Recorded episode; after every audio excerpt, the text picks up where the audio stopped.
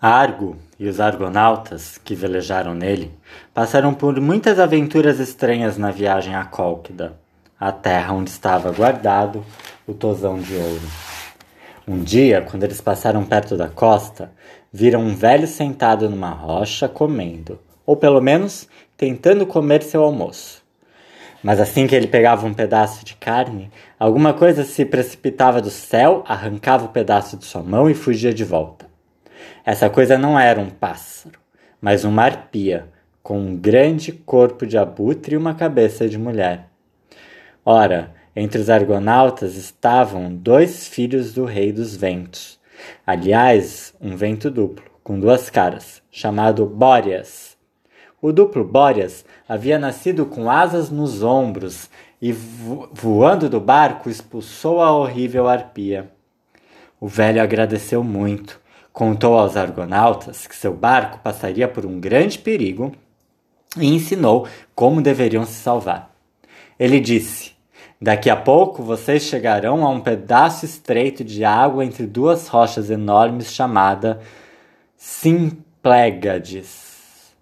Mas não são rochas comuns. Assim que alguma coisa se move entre elas, elas batem uma na outra com a velocidade de um relâmpago e esmagam o que estiver no meio.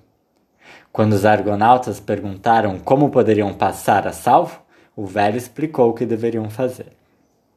Então, eles continuaram a velejar, e no dia seguinte avistaram as Simplégades se erguendo do mar como duas possantes torres.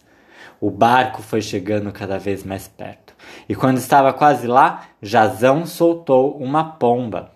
Assim que esta passou entre as duas rochas, elas bateram uma na outra com o barulho de um trovão e depois começaram lentamente a voltar para o seu lugar. Justo nesse momento, os argonautas remaram com toda a força e o Argo passou antes que as Simplégades voltassem a bater. Mesmo assim, o leme da polpa do barco foi destruído. Mas eles não se importaram, pois era apenas um pedaço de madeira e podia ser facilmente substituído. Passado o perigo, Jazão se entristeceu por causa da pomba que o salvara. Nisto, ela apareceu voando e pousou no seu ombro. Por ser ágil e rápida, não tinha sido esmagada. Os argonautas passaram por muitas outras aventuras em sua viagem, mas acabaram chegando a Cólquida, Desembarcaram na praia e esconderam o barco entre árvores e grossos arbustos. Jazão foi direto a Eetes, que era o rei, e lhe disse que tinha vindo exigir o tosão de ouro. O rei Eetes, com um sorriso cruel, respondeu: Meu caro jovem, eu lhe cedo de boa vontade o tosão de ouro, se você passar em dois testes. Primeiro você terá de arar um campo. Pode parecer simples, mas o arado deve ser puxado por dois touros muito especiais. Depois você terá de plantar sementes mais especiais ainda. São dentes de dragão, que me foram dados por Ares, o deus da guerra. Jazão concordou com as duas tarefas, e o rei acolheu muito bem os argonautas.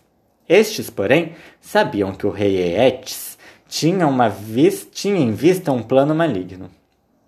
Contudo, assim que sua filha Medeia viu Jazão, apaixonou-se por ele e pensou num modo de ajudá-lo. Medeia tinha poderes mágicos, que aprendera com sua tia, a famosa feiticeira Circe, aquela que transformara em porcos os companheiros de Ulisses. Num dia em que se viu sozinha com Jazão, Medeia lhe deu uma pomada para passar no corpo antes de arar o campo com os touros do rei Eetes. Ela também lhe disse o que fazer depois de semear os dentes de dragão.